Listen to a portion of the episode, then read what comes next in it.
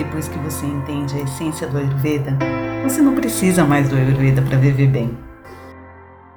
Qual que é a importância de raspar a língua? É manter o paladar um pouco mais apurado, deixar que todos aqueles metabólitos que a gente processou durante a noite saiam, deixar uh, o hálito mais limpo.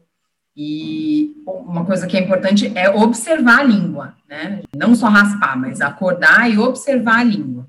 E aí a gente vai vendo se tem mais, se tem menos, e correlacionando com o que a gente comeu, para ir sabendo se aquilo fez bem, se não fez tão bem, né? Porque a quantidade de sabor tem muito a ver com ama, tem muito a ver com a quantidade de toxinas que a gente está formando no corpo.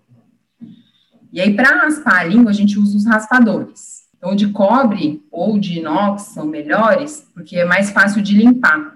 Então, raspa uma, duas, quantas vezes você achar que precisa enquanto estiver saindo, e sempre entre as raspagens, sempre lava, né?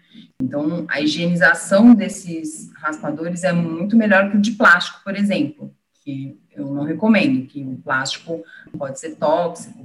Aí também, assim, quem não tem o raspador pode usar uma colher, né? Uma colherinha pequena, não precisa ir até lá no fundo, né? Só vai até onde dá, vai raspando e sempre raspa, lava embaixo da torneira. Raspa e lava, raspa e lava. É super simples. Outra coisa, assim, que muita gente pergunta é sobre a Escova de dente, se é a mesma coisa, passar escova de dente ou raspador de língua. Não é a mesma coisa. Não faz a limpeza tão profunda e tão eficiente quanto o raspador. O substituto do raspador é a colher, não é a escova de dente.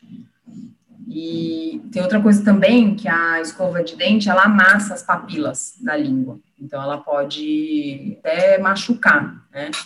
Não tem, dá para ter o controle direitinho. Então, apesar de ter assim escovas consideradas macias e tudo, às vezes ela pode entrar em algum lugar ali nas papilas e pode machucar. Essa é a ciência da vida, o reencontro com a sua própria natureza.